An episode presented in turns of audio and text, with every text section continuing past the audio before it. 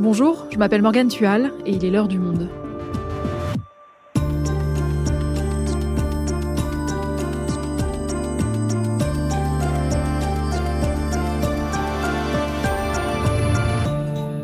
Aujourd'hui, avez-vous tout compris à la réforme des retraites? Taux plein, décote, hypothèse du corps, pension minimale à 1200 euros, index senior alors qu'a lieu ce mardi 7 mars une mobilisation nationale contre ce projet de loi, ces mesures pêchent parfois par manque de lisibilité. Une confusion renforcée par un gouvernement pas toujours au clair avec ses propres annonces et qui rétropédale sur certaines de ses affirmations. L'occasion pour nous de démêler le vrai du faux. Romain Geoffroy et Manon Romain sont journalistes au Décodeur du Monde et ont étudié cette réforme sous toutes ses coutures. Dans cet épisode, ils répondent aux questions que vous vous posez peut-être encore sur ce projet de loi. Réforme des retraites, les questions que vous vous posez encore, un épisode d'Esther Michon, réalisation Amandine Robillard.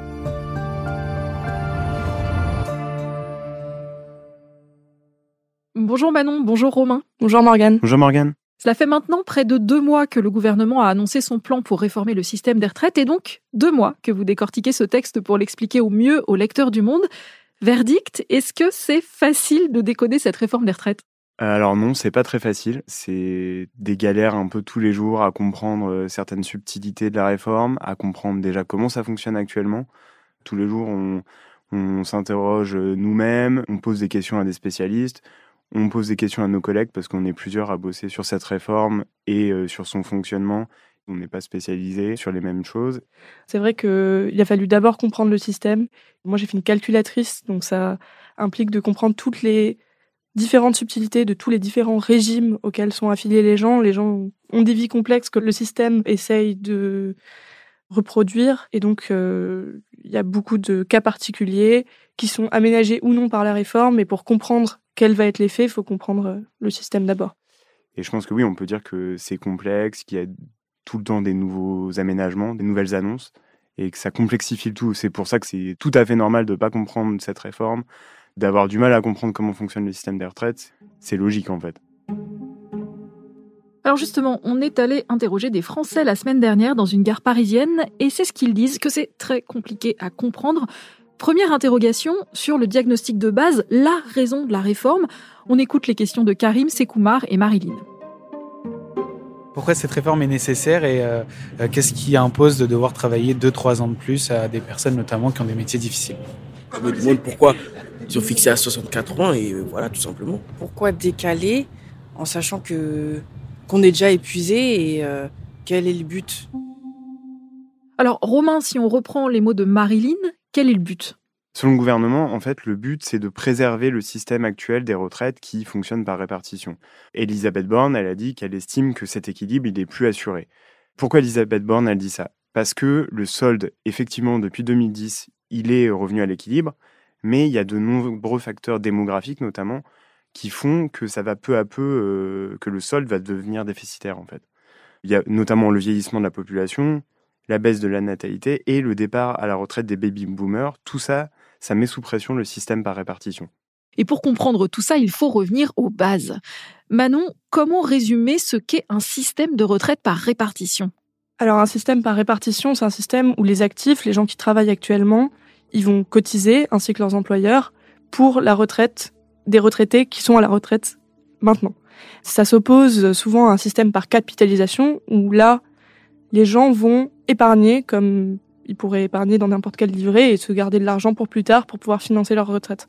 Ce système, en fait, il fonctionne par solidarité des actifs avec les retraités. Et puisqu'il va y avoir de plus en plus de retraités et de moins en moins d'actifs, c'est pour ça que le système peut être amené à être en tension.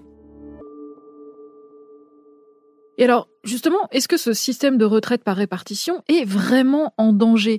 J'ai l'impression que pour répondre à cette question, on cite souvent le corps, le Conseil d'orientation des retraites, chargé d'effectuer des projections. Chaque année, il rend un rapport que tu as épluché, Romain. À quoi ça ressemble? C'est plus de 300 pages de rapports avec des analyses économiques, des hypothèses, des projections. C'est très compliqué. Le corps, c'est une instance indépendante qui est composée notamment de, hauts fonctionnaires, de parlementaires, d'experts économiques, qui, eux, sont chargés de rendre tous les ans, en fait ils en sortent tous les ans, un rapport qui donne un peu les projections du système des retraites dans les années à venir, pour que le gouvernement, en fait, puisse savoir bah, dans quel sens va aller ce système des retraites. Le corps, il a plusieurs hypothèses, il fait ses hypothèses, il dit voilà, si les projections économiques sont comme ça sur les 50 prochaines années, bah, le système des retraites évoluera comme ça, et le solde évoluera comme ça, les dépenses évolueront comme ça. Et alors, est-ce que ce rapport indique concrètement que si le système actuel des retraites n'est pas réformé, alors il court à sa perte? C'est quand même ce qu'annonce le gouvernement. Ils ont plusieurs scénarios.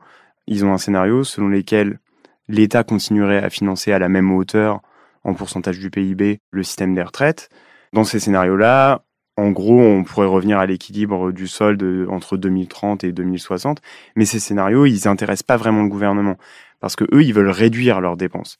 Et donc là, il y a d'autres scénarios qui sont proposés par le corps qui montrent que le solde, il reviendrait à l'équilibre que dans le scénario le plus optimiste et au milieu des années 50. Donc l'État, lui, le gouvernement, veut revenir à l'équilibre le plus tôt possible en réduisant ses dépenses et c'est pour ça qu'il touche à l'âge légal.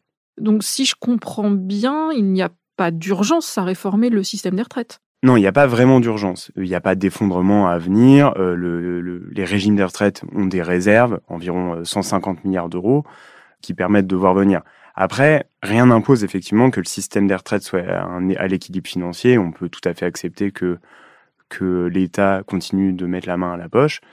Mais le gouvernement, lui, il est dans une autre logique. Il est dans une logique de réduction des dépenses publiques parce qu'il a notamment un engagement de passer sous la barre des 3% du PIB en 2027. C'est un engagement européen notamment et auquel il veut se tenir. Et donc là, l'État euh, doit réduire ses dépenses et c'est une des façons de réduire ses dépenses euh, que de reculer l'âge de départ euh, légal à la retraite. Donc le gouvernement veut réduire ses dépenses. Mais pour la première fois, le ministre du Travail, Olivier Dussopt, a déclaré que la réforme ne permettrait pas forcément d'assurer l'équilibre du régime en 2030. Au Parisien, ce week-end, il a parlé, je cite, d'un léger déficit de 300 ou 400 millions d'euros.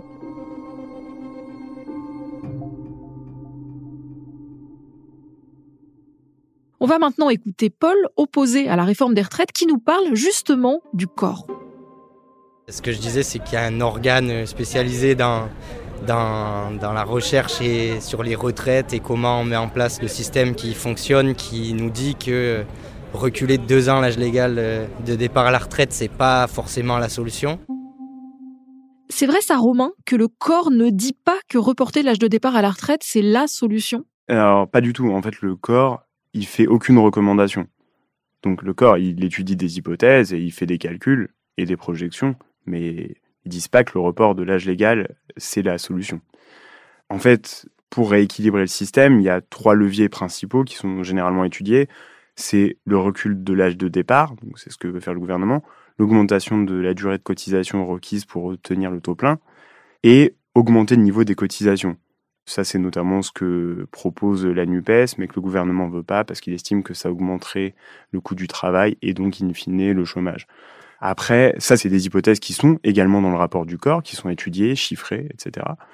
Après, il y a aussi d'autres solutions qui peuvent être, euh, par exemple, de baisser le niveau des pensions. Mais ça, c'est une mesure politique qui est soutenue par personne parce que c'est extrêmement impopulaire, vous vous doutez bien.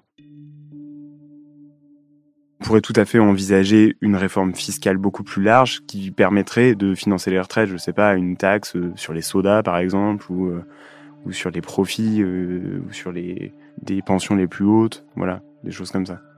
Donc choisir euh, de reculer l'âge, c'est un choix politique avant tout.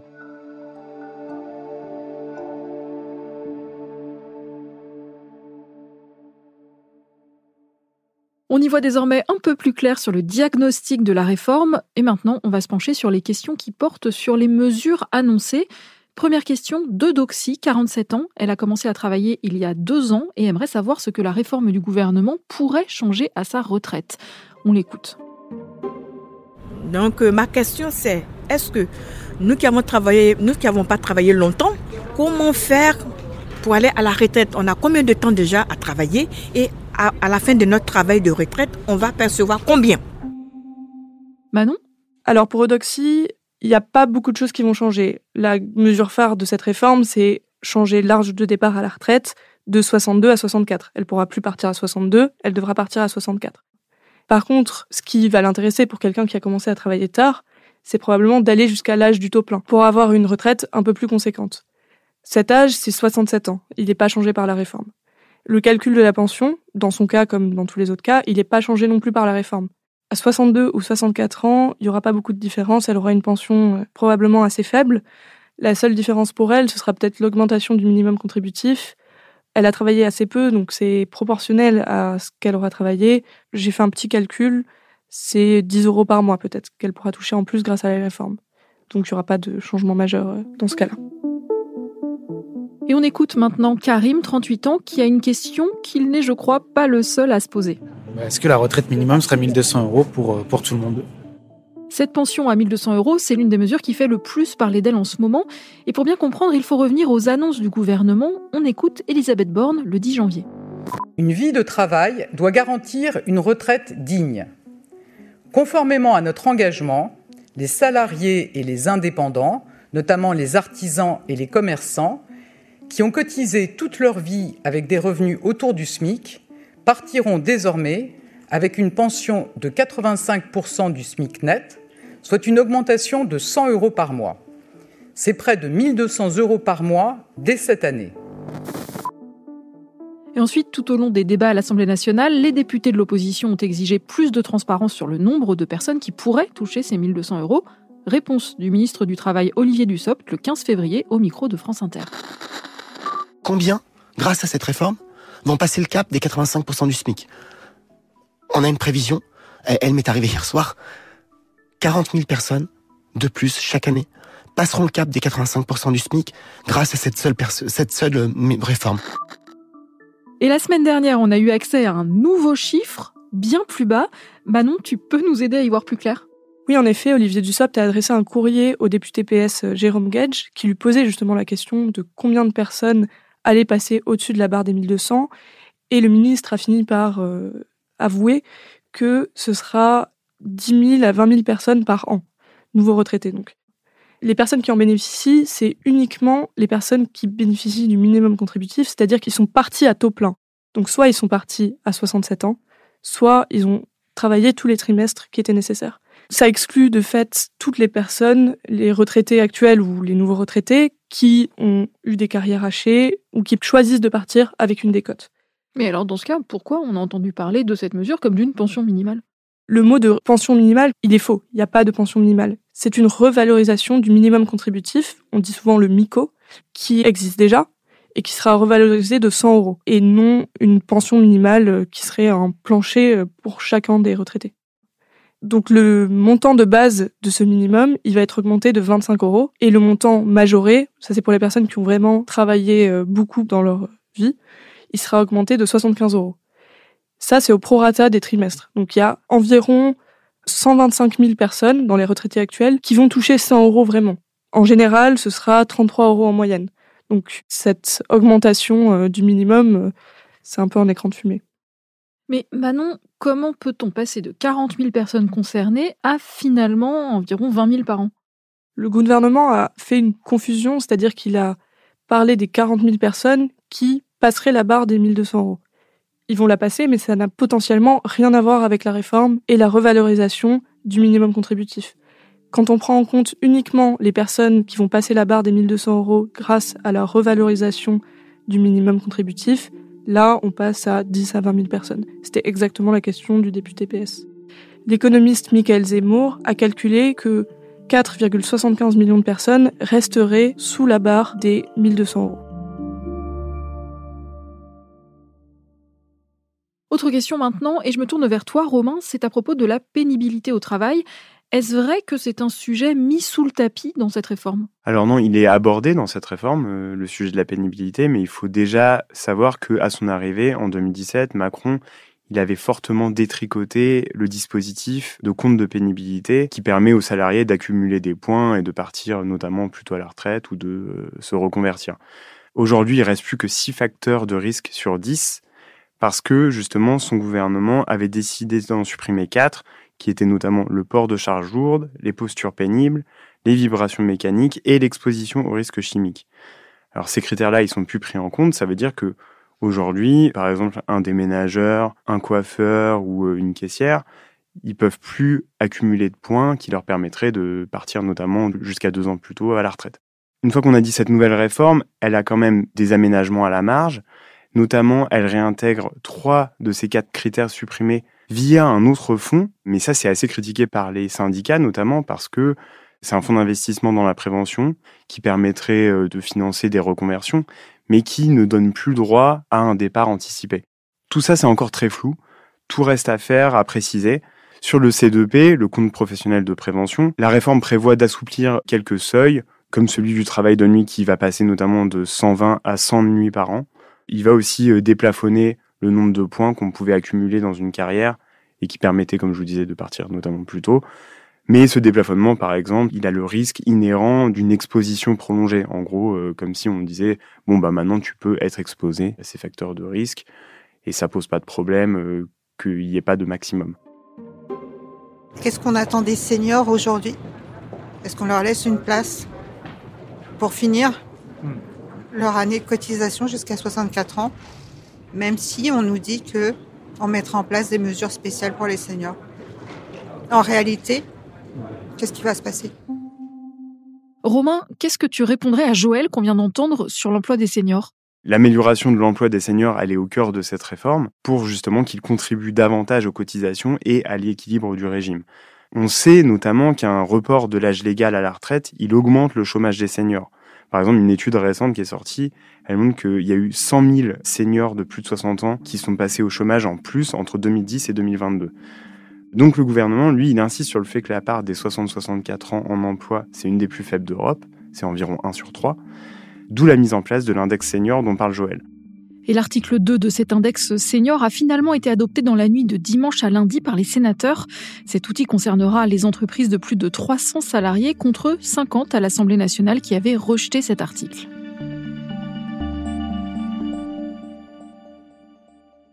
Et puis il y a une autre question, celle des inégalités entre les hommes et les femmes.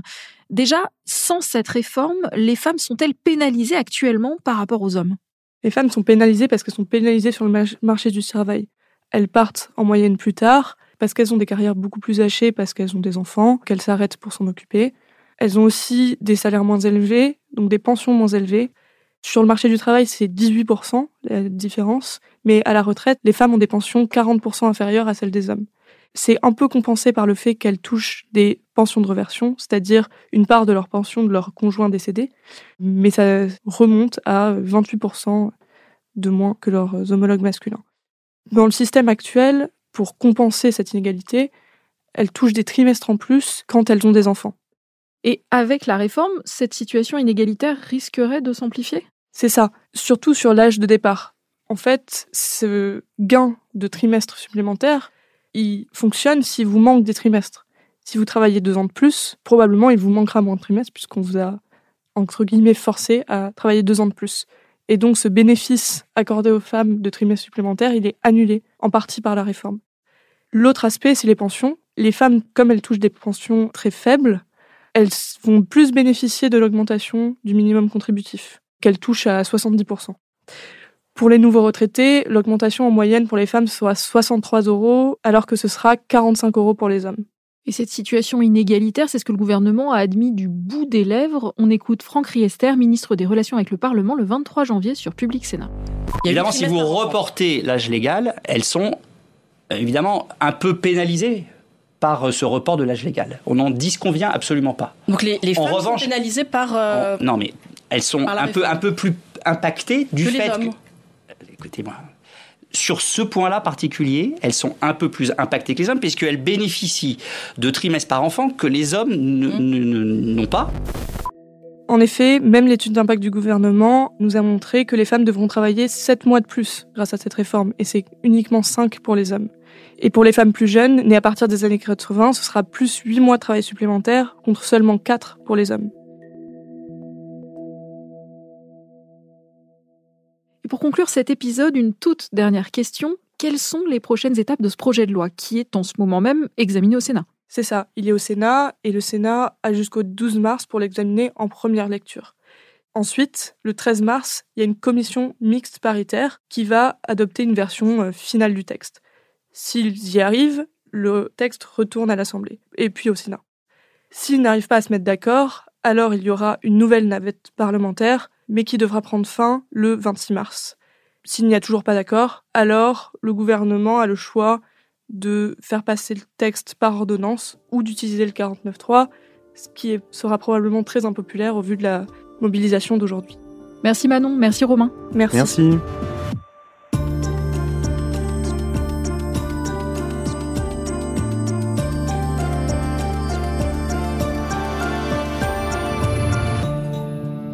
Si après l'écoute de cet épisode, il vous reste des questions, vous pouvez aller consulter tous les articles des décodeurs sur la réforme des retraites en vous abonnant sur notre site, lemonde.fr. C'est la fin de l'heure du monde, le podcast quotidien d'actualité proposé par le journal Le Monde et Spotify. Pour ne rater aucun épisode, vous pouvez vous abonner gratuitement au podcast sur Spotify ou nous retrouver chaque jour sur le site et l'application lemonde.fr. Si vous avez des remarques, des suggestions, des critiques, n'hésitez pas à nous envoyer un email à l'heure du monde@lemonde.fr. L'heure du monde est publiée tous les matins du lundi au vendredi. On se retrouve donc très vite. À bientôt!